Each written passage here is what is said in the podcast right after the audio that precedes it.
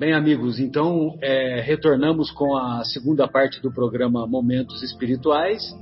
Hoje, dando prosseguimento ao estudo da obra Paulo e Estevão, na sua segunda parte, iniciando o capítulo terceiro, ou prosseguindo o, o capítulo terceiro, que iniciamos já na semana passada, ainda que bem, bem de maneira incipiente é o capítulo terceiro, lutas e humilhações. Então nós vimos toda a trajetória do nosso querido Saulo, que ele, após o encontro inesquecível na estrada de Damasco, ele entra na cidade de Damasco, fica, e embora cego por três dias, ele tem a visão restituída pelo Ananias, que, que era o antigo inimigo, o antigo opositor dele, e a, após uma pequena permanência é, na cidade de Damasco, ele, orientado, inspirado pelo Ananias, ele vai em busca do, do encontro com Gamaliel, que se encontrava lá na cidade de Palmira. É, Aí ele se encontra com o antigo mestre, né, o antigo rabino Gamaliel, que inclusive era neto de um grande de um grande estudioso do judaísmo, Iléu. E ele é, e ele orienta Saulo para que Saulo vá para o deserto é, reunir forças espirituais, ficar afastado da, do convívio e meditar sobre os ensinos de Jesus. E também o presenteia com as anotações do evangelista Mateus que ele recebera de presente do, do nosso querido Pedro, né? Então, já apóstolo Pedro. Aí ele se interna durante três anos no oásis de Dan, trabalhando como tecelão e acompanhado de um casal muito grato, que se tornou muito grato ao seu coração, o casal feito é, formado por Áquila e Prisca. E eles desenvolvem uma amizade muito poderosa, uma amizade legítima, que faz com que eles se irmanem em pensamento, uma vez que o casal também era adepto dos ensinos de Jesus e também havia faz, havia feito parte do êxodo dos, dos seguidores de Jesus, de Jesus, do êxodo de Jerusalém, que foi imposto pelo próprio Saulo. Saulo, finalmente, já a, quase no final desses três anos, ele se, ele se apresenta como o antigo perseguidor e, mais decorrido mais um, um, um período, ele resolve retornar para a vida pública, vamos assim dizer. Aí ele vai, é, ele chega na cidade de Damasco.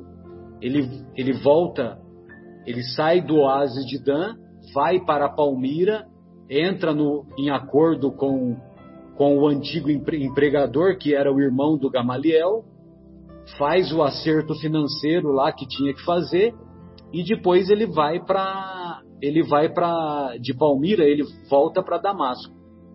Chegando lá em Damasco, chegando lá em, Damasco, ele se encontra novamente com com Ananias e, e Ananias fala que os irmãos fariseus lá de Damasco que eles que eles tinham que eles toleravam a convivência com os seguidores de Jesus desde que os seguidores de Jesus seguissem determinadas práticas exteriores, determinadas práticas exteriores, sobretudo a circuncisão. E então que se os seguidores de Jesus seguissem é, esses preceitos, que haveria uma convivência, vamos dizer assim, uma convivência de tolerância.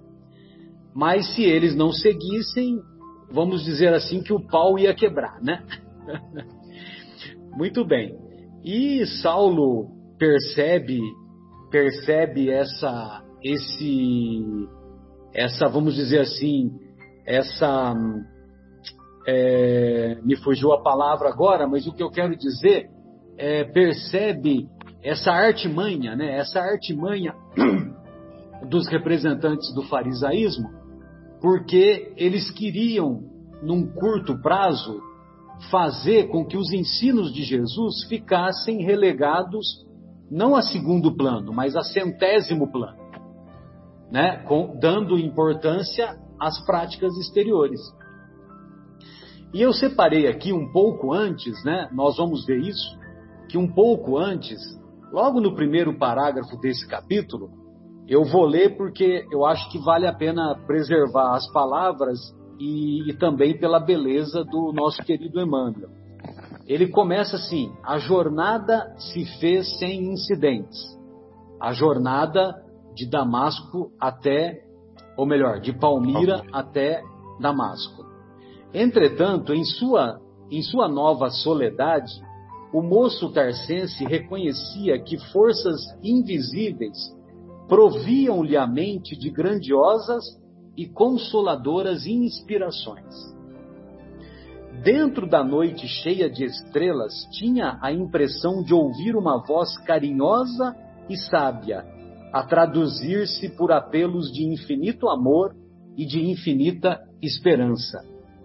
Vocês já devem ter ouvido, né, que as noites mais escuras são aquelas mais belas, enfeitadas que nos aparecem no firmamento pelas estrelas mais brilhantes, pelas, pelos satélites mais comoventes.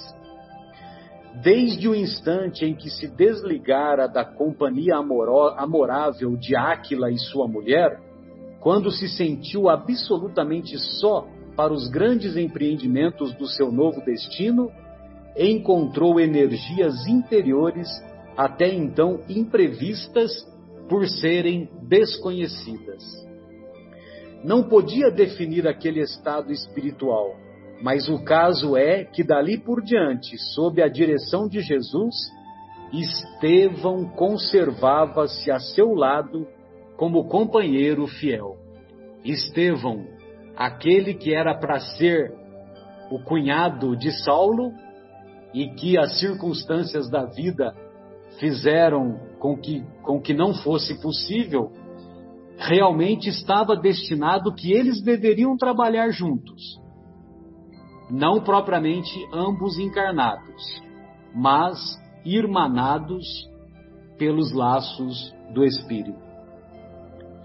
No, um pouquinho adiante, nós vamos encontrar que Jesus quis, desse modo, que a primeira vítima das perseguições de Jerusalém ficasse para sempre irmanada ao primeiro algoz dos prosélitos, dos seguidores de sua doutrina de vida e redenção. Em vez dos sentimentos de remorso e perplexidade em face do passado culposo, da saudade e desalento que às vezes lhe ameaçavam o coração, sentia agora radiosas promessas no espírito renovado, sem poder explicar a sagrada origem de tão profundas esperanças. Então veja que o texto é monumental, é de uma beleza singular e, e o que eu separei aqui desse, desse pensamento é que Saulo não ficou preso a justificativas e a sentimentos de culpa. Porque quando nós ficamos dando desculpas ou ficamos justificando situações embaraçosas, nós ficamos parados, nós ficamos estagnados e toda estagnação é prejudicial. Nós vamos encontrar o água parada leva à contaminação. Água parada no pulmão, derrame pleural, leva à infecção. Água parada no intestino também leva a quadros infecciosos, derrame cerebral, tantas outras situações de patologia levam à doença e à morte, se não for tratada. Então, a mesma coisa se dá com a estagnação espiritual. A estagnação espiritual, e muitas vezes nós utilizamos desses meios, da, sobretudo da, da justificativa e do sentimento de culpa. Olha, Jesus, eu estava perseguindo você, mas não era isso que eu queria fazer. Eu não estava, eu não tinha entendido como que era. Olha, você me desculpa. Eu vou voltar agora lá para o sinédrio, mas eu vou ficar uma pessoa comportada. Vai ficar comportada nada. Então, o que que Saulo fez? Saulo fez a grande mudança, a grande transformação não ficou atrelado ao desculpismo e seguiu adiante. E foi adiante. Então, esse ir adiante foi a fuga, a maneira como Saulo encontrou para estabelecer a fuga da estagnação. Nós vamos encontrar nessa viagem que Saulo faz daqui a, a no, no decorrer desse capítulo, Saulo faz uma viagem maravilhosa de Damasco a Jerusalém. Só que ele faz uma viagem de cerca de 300 quilômetros de distância a pé. Uma viagem que na época levava uma semana para ser feita, desde que você estivesse usando cavalo, camelo ou dromedário. Essa viagem levava uma semana e ele faz essa, essa viagem a pé. Ou seja, Saulo compreendeu desde cedo, desde do, dos primeiros, do primeiro contato com o mestre, que o melhor caminho era o caminho mais difícil. E nós, brasileiros, temos o mau hábito, temos o mau veso de sempre nos acomodarmos com o caminho mais tranquilo, o caminho menos penoso, o caminho das facilidades, muitas vezes cortando caminhos, cortando atalhos que nesses atalhos nós vamos encontrar situações embaraçosas que serão úteis depois, mas que poderiam ser evitadas se nós seguíssemos o caminho reto e o caminho difícil.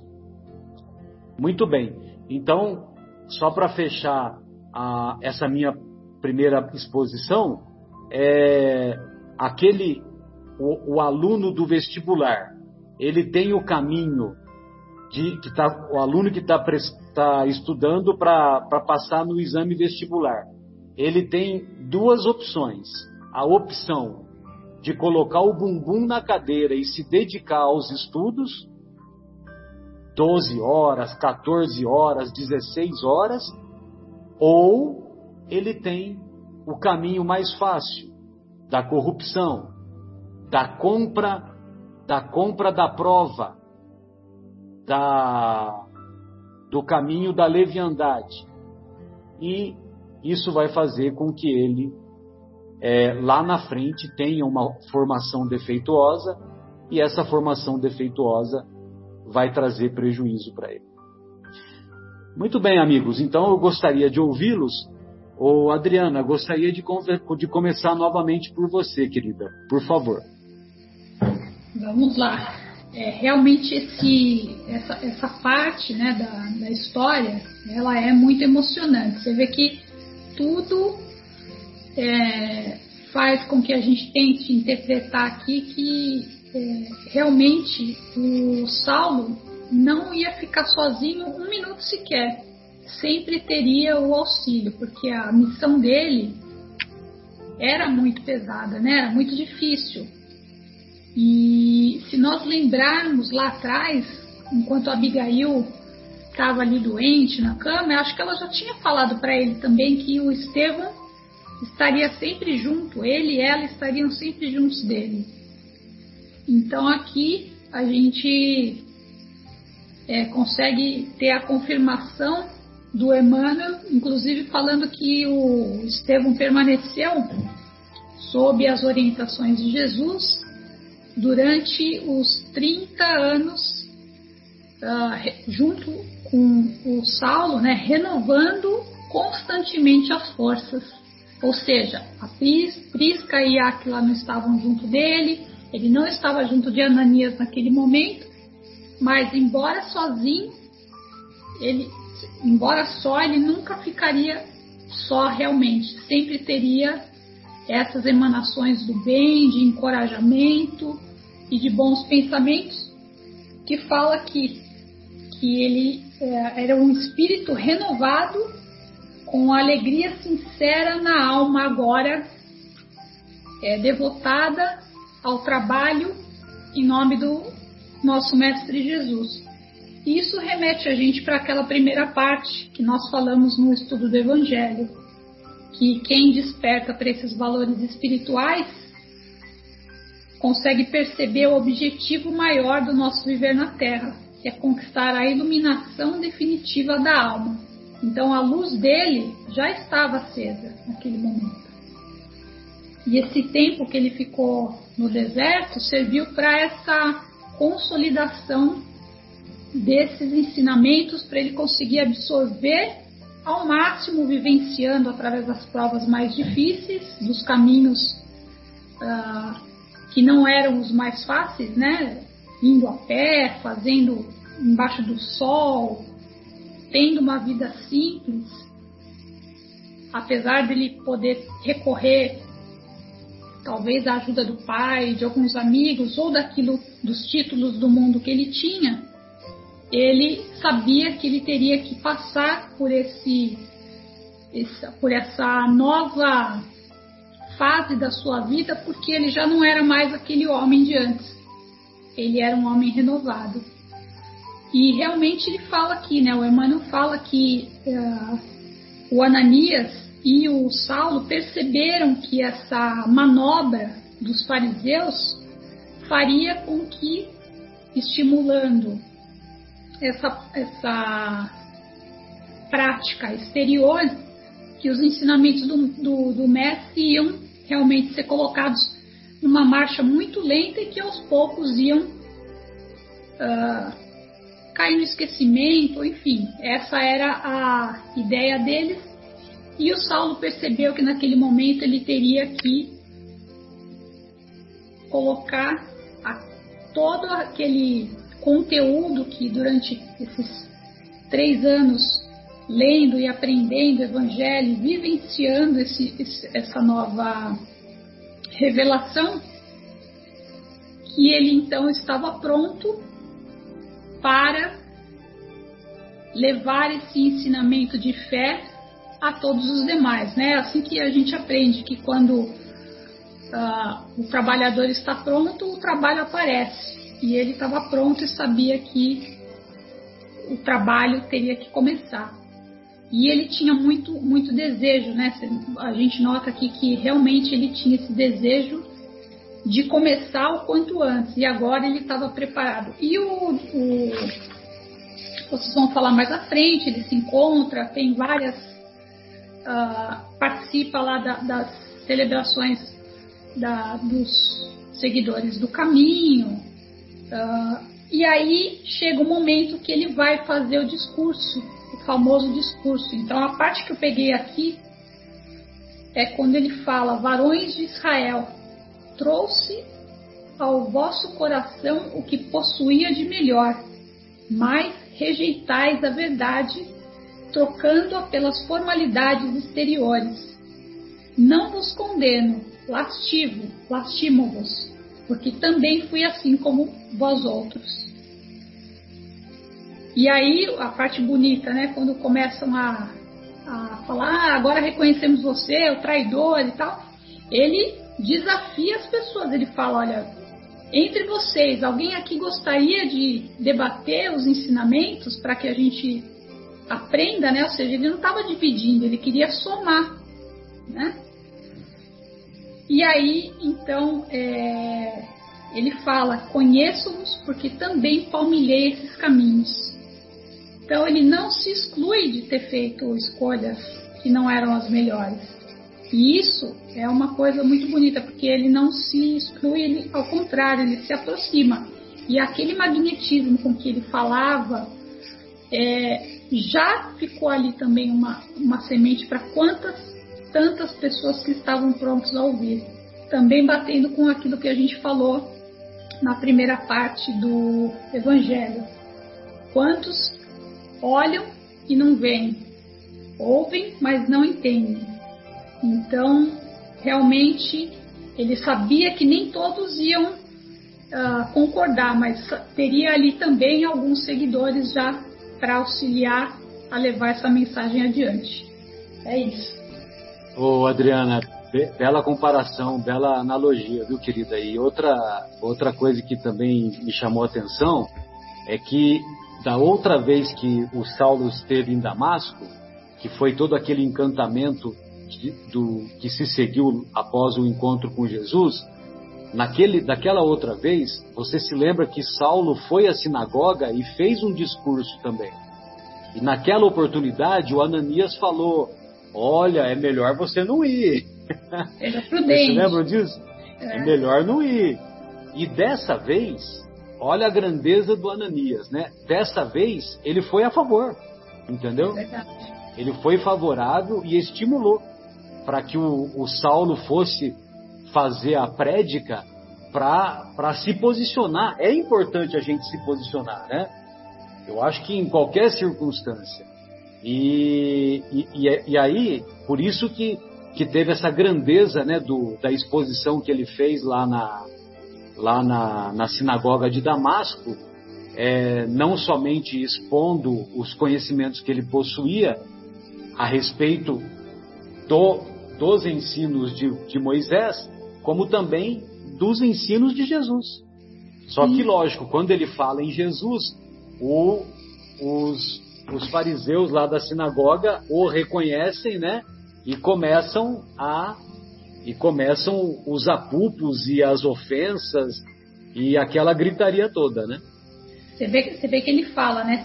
Quando ele conversa com Ananias, depois contando o que aconteceu, ele fala: Sei que o mestre condenou contendas e jamais andou entre discutidores, mas também jamais contemporizou com o mal. Exatamente, né? Posicionamento. Exatamente. Jesus não é contra o criminoso. Jesus é a favor do criminoso. Só que ele sempre deixou claro que ele é contra o crime. Né? É diferente, né? Bem, amigos, então é, eu gostaria de ouvir o Bruno. Bruno, o que, que você separou aí para as nossas reflexões, querido, a respeito, a respeito dessa parte inicial aí? Ah, o, eu, eu, eu, eu, separei aqui do, alguns, alguns uh, comentários do próprio Saulo.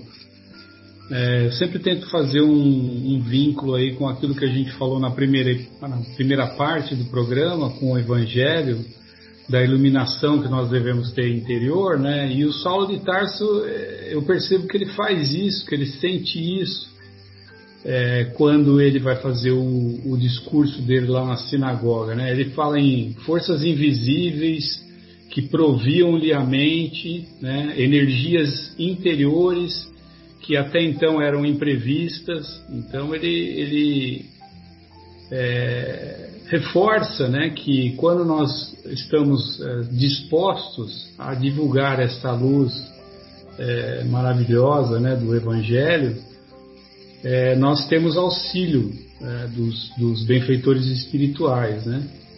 E, e, aí ele fala, né? Não recusei o auxílio generoso que o céu me oferecia. Quer dizer, o céu está oferecendo uma mão ali para ele, né? Depois que ele vem saber que quem estava do lado dele era o, o, o Estevão, né?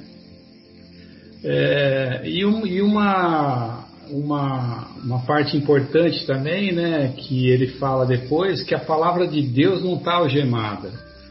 Se a gente não está no nosso momento de entender a palavra de Deus, se a gente não está no nosso momento de ter essa compreensão do Evangelho, é, e, e, e, aceitar esse crescimento, a palavra de Deus ela não está algemada nisso, ela vai procurar outro, ela vai procurar um irmão que está disposto, né? E, e, finalmente ele fala, né, que é, não, não, não deixemos, né, não deixemos é, que essas situações atirem as nossas esperanças mais sagradas num oceano de hipocrisia. É, sempre nós vemos né, que ao longo da nossa história é, os, os preceitos das religiões que nascem para transformar o ser numa pessoa melhor do que aquilo que ela é, é, vai, é, como no farisaísmo, né, vai deturpando, vai deturpando essas essas é, verdades, né, que são imorredoras, que são a respeito da nossa alma. E infelizmente eles vão atirando as nossas esperanças mais sagradas, que é o que é se tornar uma pessoa melhor nesse oceano de hipocrisia, né, cultuando a imagem que está externamente, né, não aquilo que tem dentro do nosso ser, que é o nosso espírito, né. E ele fala também, né, não recalcitrais perante os processos regeneradores. Né? Muitas vezes nós vamos sofrer processos regeneradores que visam nos colocar de novo no caminho, né? E finalmente é aquela alusão que todos nós gostamos de ouvir, né? E temos tanta confiança. Somente Jesus poderá nos salvar. É esse o caminho, né? não tem outro. Era essas reflexões. Obrigado pela oportunidade. Valeu, Bruno. Obrigado, querido. E aí, Afonso, o que, que você separou aí para nós, querido? Bem, eu gostaria de dizer que a Adriana e o Bruno comentaram os pontos que eu mesmo entendi que eram os mais importantes, porque nesse trecho que nós estamos da obra, eu acredito que o mais é, impressionante e relevante é a forma como nós vamos enxergar Saulo se desincumbindo é, novamente da mesma tarefa. Nós vimos Saulo cheio de vontade, mas ainda de forma atabalhoada, se dirigindo à mesma sinagoga, e agora, depois de três anos de reflexão, ele é um outro homem. Tanto que não o reconheceram. Até fisicamente ele modificou. Mas eu acho que gostaria de salientar a importância da intenção por trás da ida de Saulo novamente à mesma sinagoga de Damasco. Mais uma vez nós vamos ver Saulo sendo completamente honesto na sua proposição. Ele transformou-se com a mensagem do Cristo. E ele enxerga nos seus antigos pares as mesmas dores e necessidades. E por solidariedade e por honestidade de princípio, ele retorna àquela casa. Talvez se nós tivéssemos a mesma, com muita pretensão, a mesma proposta, nós diríamos: ah, eles já se perderam, eles estão cansados de saber da proposta do Cristo e se recusam sistematicamente. Então, vou deixar os mortos enterrar os mortos. Mas não foi essa a, a intenção e a proposta de Saulo. E por não ter sido esta que nós vamos reforçar a certeza de que Jesus teve nele o vaso escolhido. Não porque ele fosse mais bonito do que os outros, mas porque ele era este espírito determinado, cheio de coragem e de honestidade. Prestar solidariedade a quem pensa como nós é muito fácil agradável, gera um monte de tapinha nas costas, mas você ser solidário com quem, além de não concordar com você, ainda quer te lançar a lapidação, precisa ser muita coisa. E muita coisa foi Saulo de Tarso. Encheu o seu coração de coragem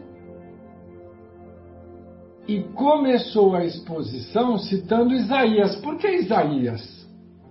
Porque a formação dele era exatamente essa. Ele passou uma vida estudando e sabendo que um profeta, 700 anos antes do Cristo, tinha feito a previsão da vinda desse Cristo. E agora o quebra-cabeça fazia sentido. Então ele sabia que este era uma escolha de cores que iria impressionar aquela plateia. E ele queria impressionar a plateia para cativar a atenção deles. E ele cita todas as previsões de Isaías e todos ficam admirados. Mas vamos trazer isso para o nosso dia a dia. Ali na sinagoga, aquela época, o que se fazia era uma demonstração de conhecimento. Então cada um trazia a sua erudição, citava com detalhes os antigos profetas e todos ficavam extasiados. Mas era um discurso que não tinha consequência. Falava-se para encantar a plateia. E, se nós formos ao, ao extremo da observação, era uma plateia constituída apenas de masculinos. As mulheres não tinham esse direito, ficavam em casa preparando almoço, a casa e os filhos. Então era muito limitada. As mulheres só começaram a votar aqui no Brasil em 34, em 1934. Historicamente ontem, né? Então vamos observar um grupo que estava é, viciado em estudar, conhecer, não para enriquecer a sua atitude, mas para esnobar conhecimento uns para os outros. E quem soubesse mais seria mais aplaudido. Mas o resultado prático na vida moral de cada um, nada. E Saulo, melhor do que ninguém, ele conhecia essa situação. Tanto que no seu discurso, ele impacta a todos os corações de duas formas. Primeiro, com a coerência e a legitimidade da sua observação. Porque ele não fala assim, vocês. Ele diga, olha, o que vocês sentem, eu vivi. Eu conheço o que vocês estão vestindo por trás dessa roupa bonita. Quanta dor, lágrima e podridão esconde o requinte da aparência. Eu vivi esse processo. Então eles pararam. Opa, esse cara aí, ele é dos nossos, ele sabe o que ele está falando.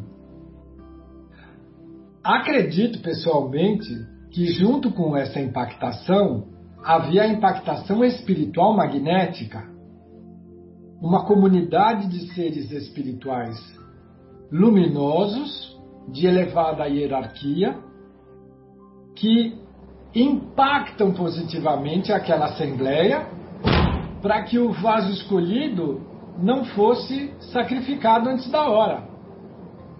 Então ficam todos mais ou menos hipnotizados e aí ele fala: Olha, eu sei as dores que um monte de aparência e de atos exteriores escondem, mas eu trago alguma coisa que está diretamente ligada ao processo de transformação, de recuperação, para que, ao invés de aparência e discursos bonitos, nós saiamos da nossa condição, do nosso casulo, da nossa zona de conforto, do nosso umbigo, saiamos em busca das dores e oportunidades que o próximo nos oferece.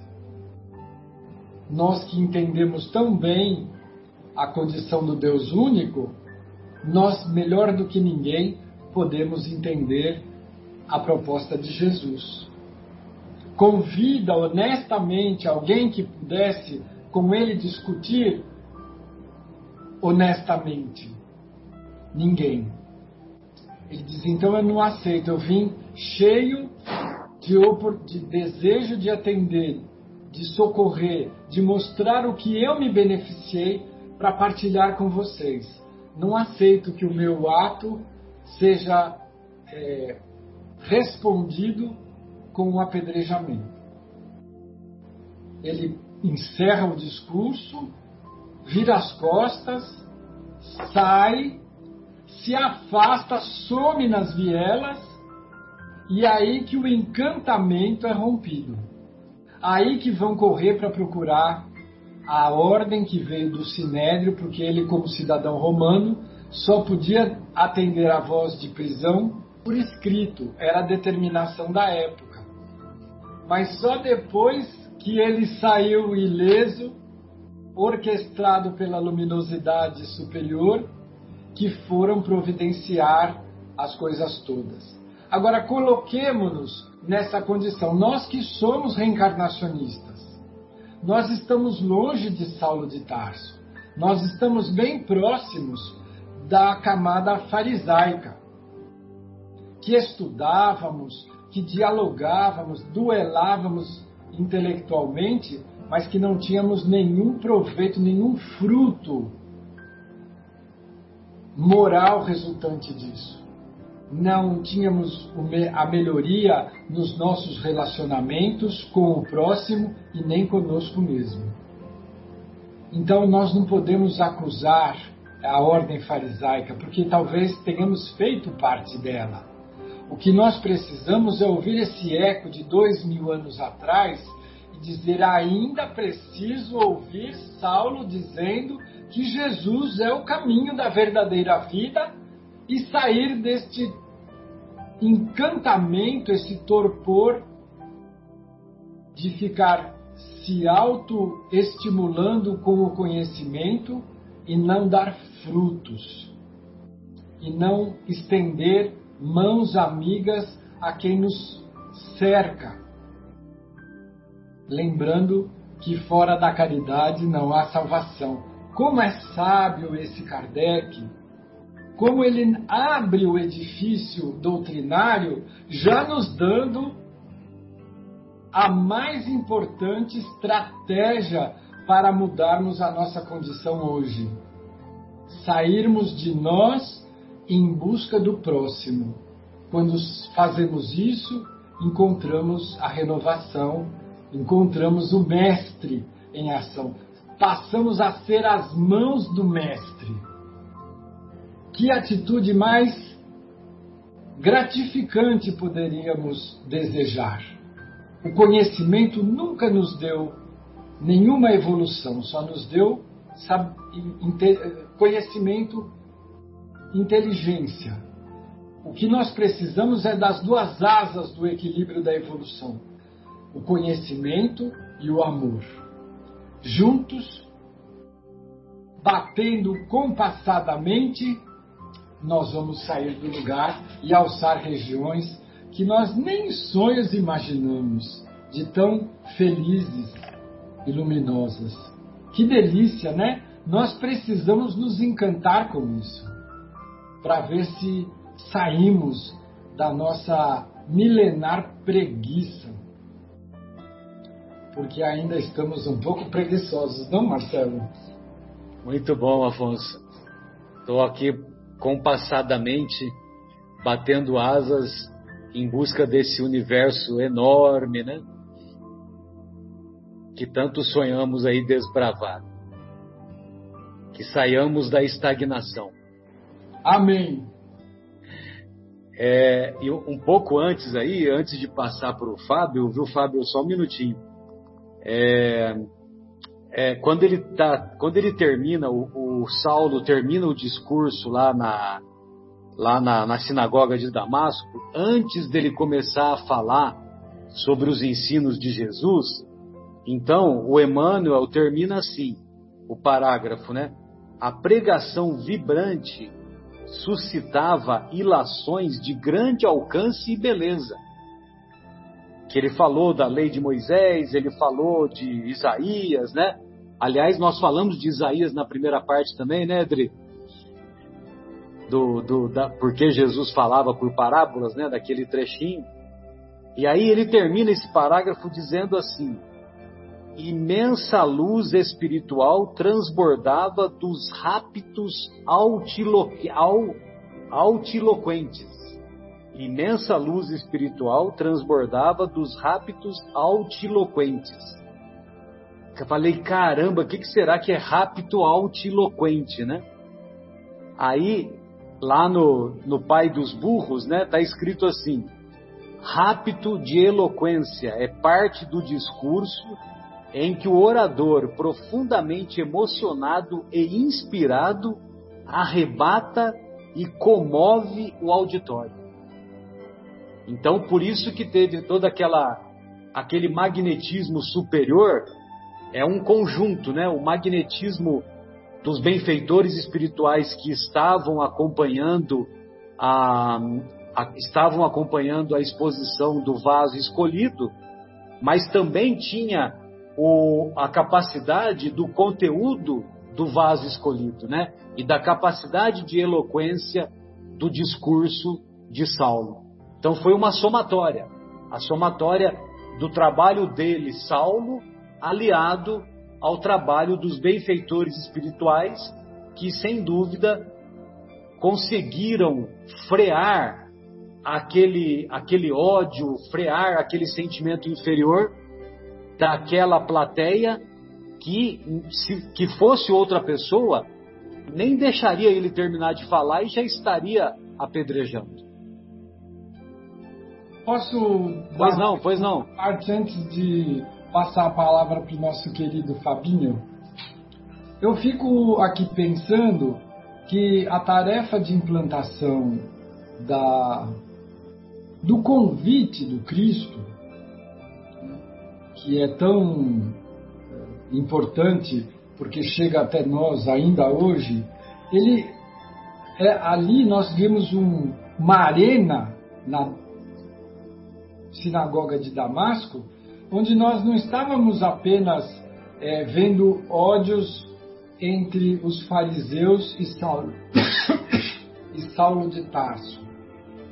Nós estamos vendo também forças operosas da sombra tentando aniquilar o início da do incêndio de luz proposto por Jesus e agora gerenciado por Saulo de Tarso, vaso escolhido.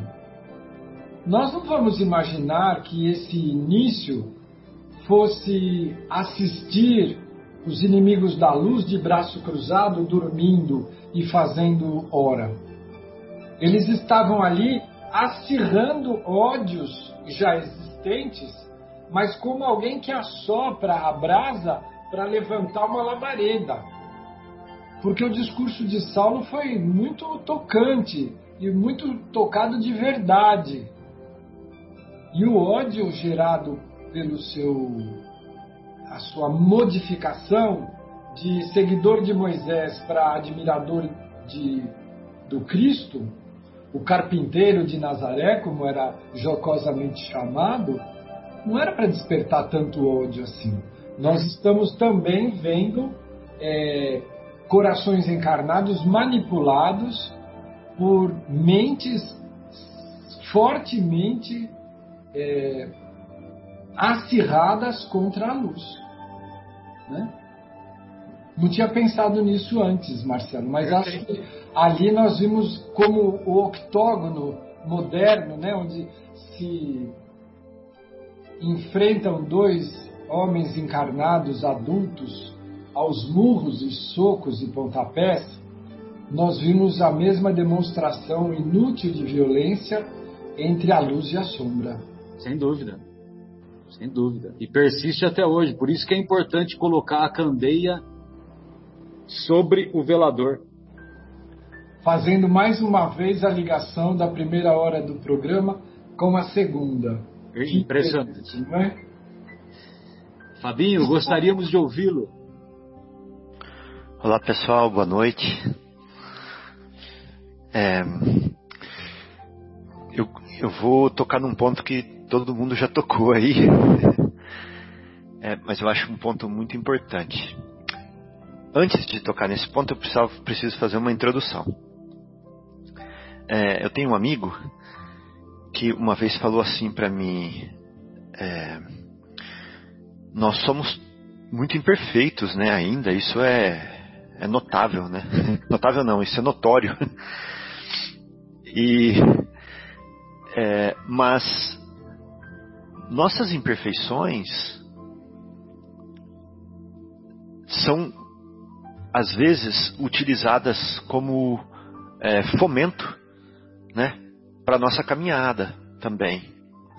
Então muitas vezes é, o orgulhoso ele ele almeja a tribuna, né, mas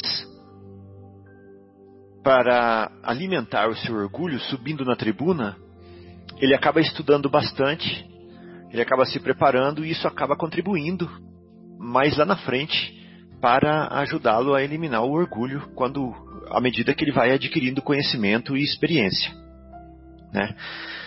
Muitas vezes é, aquele que é bruto ou é, aquele que é egoísta muitas vezes essa, essa sanha, né, vai ser usada pela espiritualidade superior justamente para conduzi-lo na senda que vai levá-lo a, ao equilíbrio é, no futuro.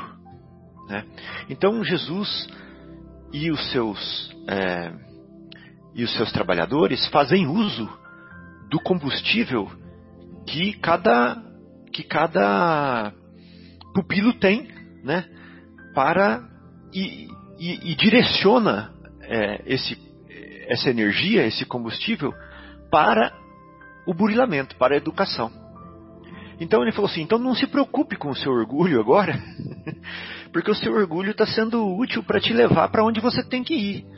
E Jesus, que é o lapidário é, divino, né? Ele está sabendo é, como te ajudar a trabalhar esse orgulho, como é, te ajudar a, a, brilhar, né? Como um diamante. É, mesmo que ainda é, esteja longe disso. Então, esse é o primeiro ponto. Interessante. É, outra coisa interessante é que no livro é, Brasil, Coração do Mundo, Pátrio do Evangelho, me chamou muito a atenção o Ismael fazer perguntas para Jesus que, que pareciam é, relativamente óbvias para um espírito de tamanha hierarquia. E mais óbvias ainda eram as respostas de Jesus. Né? Que muitas vezes nem eram respostas, muitas vezes eram contra-perguntas. Jesus respondia as perguntas de Ismael com perguntas. Né? E eu fiquei pensando, quando eu li o livro, eu falei assim: nossa, mas será que um espírito dessa categoria ia fazer esse tipo de pergunta? E será que Jesus ia responder com essa pergunta de verdade, né? Como, Depois como eu fui. Jesus não soubesse onde ficava o Cruzeiro do Sul, né? Exatamente. Então você lembrou exatamente do exemplo que estava na minha cabeça. É... Mas pode falar, então... pode declinar para os estimados ouvintes aí, não tem problema. É. Não, mas é, é, exatamente isso mesmo, né? Estavam falando da, da, da, da, localização do Brasil, né? Que ia ficar num ponto onde pudesse ver o Cruzeiro do Sul. E esse foi é, um exemplo somente, né? Então, é, Jesus, respondendo com perguntas, ele estimula o aprendiz, né? A, a buscar respostas, a se movimentar e a se emancipar, né? Então, Jesus é, se serviu na sua. Não, tem se servido, né? Na sua missão de divino lapidário das almas é, desse planeta. Ele tem se servido é, desses instrumentos imperfeitos, né? Para para a caminhada do próprio planeta. Então, ele usa a madeira naquilo que a madeira é capaz de ajudar, ele usa a pedra naquilo que a pedra é capaz de ajudar, ele usa o metal naquilo que o metal é capaz de ajudar, ele usa o Fábio naquilo que o Fábio é capaz de ajudar, o Marcelo, o Afonso, o Bruno, a Adriana naquilo que eles são capazes de ajudar, e cada um naquilo que eles são capazes e naquilo que eles precisam é, burilar em eles mesmos. Porque o grande objetivo de tudo não era somente que Paulo de Tarso burilasse os gentios, ou que ele iluminasse os gentios e os judeus. Mas o, um dos grandes objetivos é que o Paulo de Tarso se iluminasse. Né? Aquilo ali também era, como foi para Pedro, né, que chegou a negar Jesus, como nós sabemos, aquilo ali era a obra divina no coração deles, né? Ou seja, aprendendo com a tarefa. Então, é, quando eu leio, por exemplo, aqui assim, ó, diante do que via e coligia com alto senso psicológico, compreendeu que era útil arrostar todas as consequências e demonstrar, aprendendo com a tarefa, Afonso, e demonstrar as disparidades do formalismo farisaico com o evangelho. Então, ei, eu vou mostrar agora para todo mundo as diferenças entre o farisaísmo e o cristianismo que haveria de nascer. Eu vou mostrar isso. Né? Aí mais para frente ele fala assim, quando ele vai lá e ele mostra isso, né? Ele fala assim depois: qual de vós estaria disposto a discutir comigo? E aí? Isso é uma rasga, uma nesga de espiritualidade superior?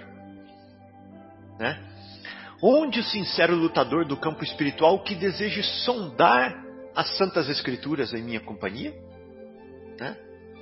Aí vem, ó, ninguém com um sorriso de triunfo. Né?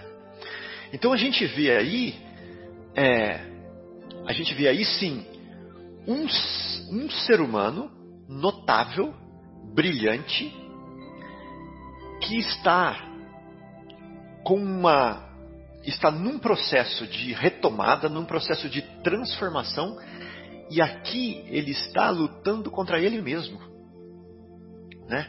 Quando ele vai consertar o que ele fez. Mas não significa que para é, não significa que um espírito que já tivesse vencido essas dificuldades que ele teria usado teria utilizado do mesmo método. Nós podemos ver a postura de Chico Xavier, por exemplo, é, diante das investidas do farisaísmo contemporâneo, né? E uma postura diferente, sabendo que nós conhecemos muito bem uma linha de hierarquia aí, né? Uma linha, um pedestal assim que Chico Xavier, Emmanuel, Paulo de Tarso, Estevão, Jesus, nós sabemos que é, que são, são todos é, muito íntimos, né? São todos muito íntimos. Mas nós vemos posturas, posturas diferentes. Então, é, eu acredito que isso serve para mostrar para nós o tamanho que é a, a seara, sabe? E que dentro dessa seara, cada um com a sua ferramenta. Uns estão com, com a mão no arado, outros estão esparcindo, espalhando as sementes, né? outros estão é, com o regador, outros estão adubando. Mas o importante é entender essa misericórdia, né? essa capacidade do Cristo de nos plantar né, num solo e ali e ali é onde nós devemos dar frutos né? naquele solo com as nossas capacidades, com os nossos defeitos, da forma melhor que nós pudermos, porque no final só uma coisa vai contar, que é a nossa consciência. No final é só isso que vai contar. Não é alguém falando, você não fez isso, você fez aquilo, você não. Não, não, não, não. Porque se alguém falar para mim assim, você não fez isso, não fez aquilo, não fez aquilo, vai ser igual é, falar com pedra. Porque eu vou falar assim, não, mas eu não fiz isso porque eu não. É, não era. Sabe, eu não estava pronto para fazer mesmo. Isso aí é só para Jesus.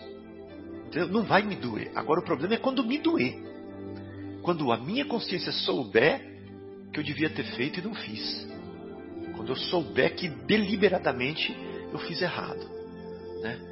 Então, é, eu acho que isso que é bonito. Deixa eu ver se tem uma outra frase aqui. Aí ele fala aqui assim, ó. O mestre condenou as contendas e jamais andou entre os discutidores, mas também jamais contemporizou com o mal, né?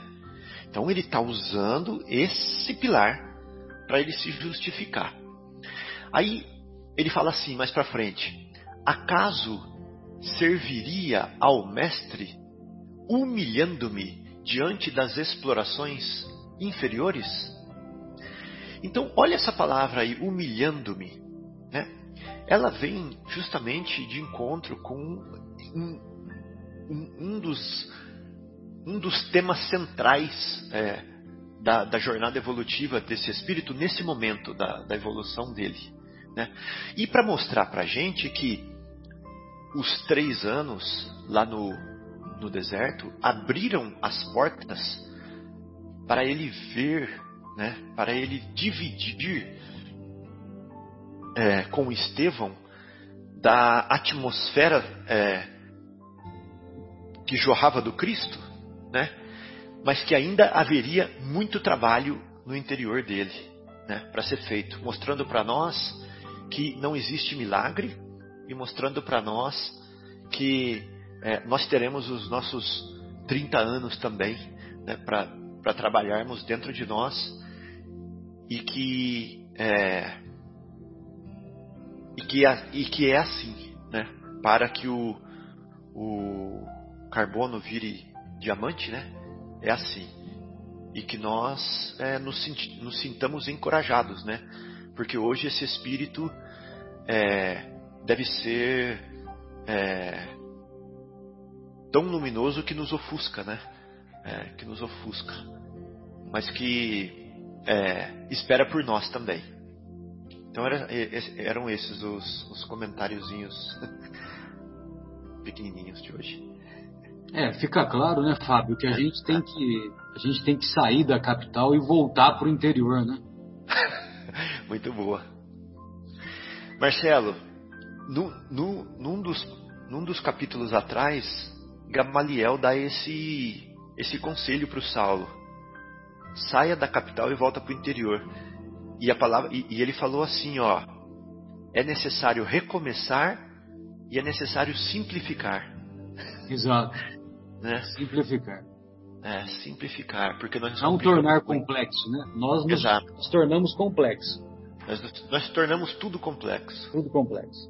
Uhum. Qualquer coisinha.